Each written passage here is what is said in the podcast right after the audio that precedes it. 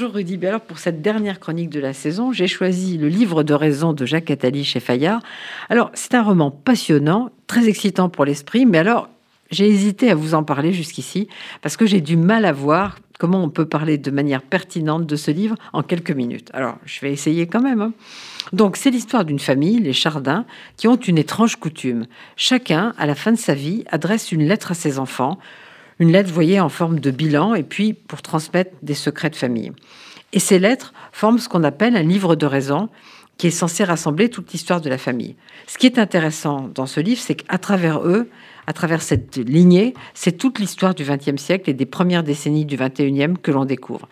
Alors chez les Chardins, on a d'abord été vigneron au XIXe siècle dans la vallée du Rhône, puis l'ascension sociale a commencé. La première lettre du livre est de 1930, c'est Jean Chardin qui écrit à ses deux fils, François et Paul, et il leur explique à la fois cette histoire du livre de raison dont je viens de vous parler, et puis il leur dit que il leur transmet une, transmet une fortune qui leur évitera de travailler. C'est toujours agréable, n'est-ce pas?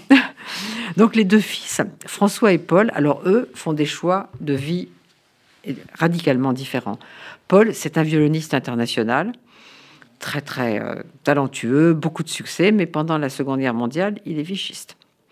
En revanche, François est communiste, résistant, il a épousé une juive, Julia, qui est déporté à Auschwitz et qui écrit à son fils, justement, Yves, le 30 mars 1944. Ça commence comme ça Je vais mourir. Les douleurs, les odeurs, les hurlements, le froid, c'est fini. François, lui, écrit au même Yves, le 29 août 1944, du siège de la Gestapo à Lyon C'est décidé, ils vont me fusiller dans une heure. Alors que presque toute la France est libérée et que les résistants et les Américains sont à la porte de notre prison. C'est trop bête.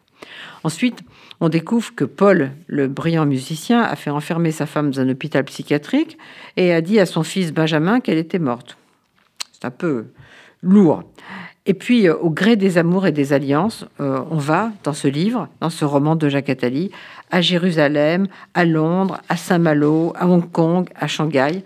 Évidemment, je vous invite à découvrir tous ces destins jusqu'à la lettre d'Yves Chardin, qui est le fils de François, qui écrit à son propre fils Pierre en 2021 avant d'être enterré à Jérusalem. Tu me croyais athée, tu ne sais même pas en quoi je suis juif. Et c'est pas la seule chose que je t'ai cachée. Donc, je ne vous en dis pas plus, mais sauf quand même que son fils, Pierre, le destinataire de cette lettre, écrit à sa cousine le 8 mai 2023. Il est à New York et lui, il va rompre cette tradition. Il écrit ça. Chère Sophie, cette lettre n'est pas un testament, ni un livre de raison, ni une de ces missives qu'il est d'usage un peu morbide à mon goût dans nos familles d'écrire juste avant de mourir.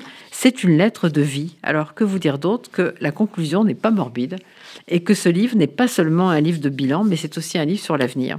Alors, bonne lecture, bonne l'été avec ce livre de raison de Jacques Attali chez Fayard et puis d'autres livres, j'espère. En un mot, lisez.